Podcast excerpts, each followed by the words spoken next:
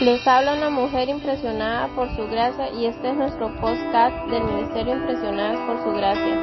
Estás escuchando el reto de lectura 365, una mujer impresionada por la palabra de Dios. Este día jueves 14 de enero nos corresponde leer Génesis 48 al 50. Te invito a leer detenidamente Génesis capítulo 50 versículos del 15 al 21. Reflexionemos un poco y respondamos las siguientes preguntas. Cuando murió, su, padre, ¿qué pensaron los hermanos de José que él haría con ellos? ¿Por qué crees que pensaron esto? ¿Qué les respondió José? ¿Qué quiso decir José con esta aseveración? Te invito a que escribas tus propias reflexiones sobre las preguntas anteriores en tu libreta con tus propias palabras.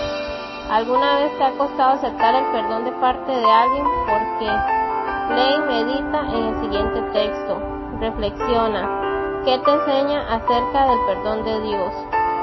No nos ha tratado según nuestros pecados ni nos ha pagado conforme a nuestras iniquidades, porque como están de altos los cielos sobre la tierra, así es de grande su misericordia para los que le temen. Como está de lejos el oriente del occidente, así alejó de nosotros nuestras transgresiones.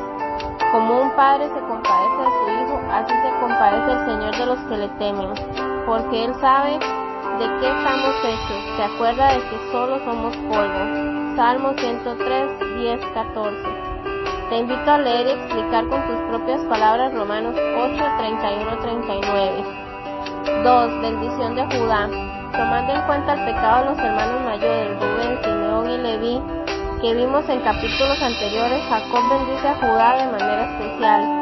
Estos tres hermanos mayores quedan destituidos de su posición sobre Judá y este último pasaría al frente y sería el linaje donde vendría el Mesías. Pero recuerdas los hechos ocurridos en el capítulo 38 entre Judá y Tamar. ¿Qué te enseña esto acerca de la elección de Dios y de sus planes y propósitos soberanos?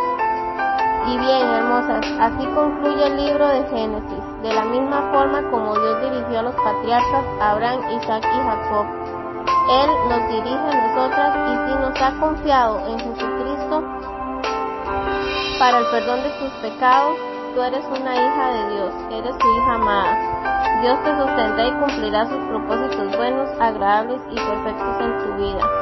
¿Qué fue lo que más te impactó de este libro? ¿Qué aprendiste acerca del carácter de Dios? Gracias por escucharnos en este bello día. Nuestra oración es que Cristo viva en tu corazón por la fe y que el amor sea la raíz y el fundamento de tu vida y que así puedas comprender cuán ancho, largo, alto y profundo es el amor de Cristo.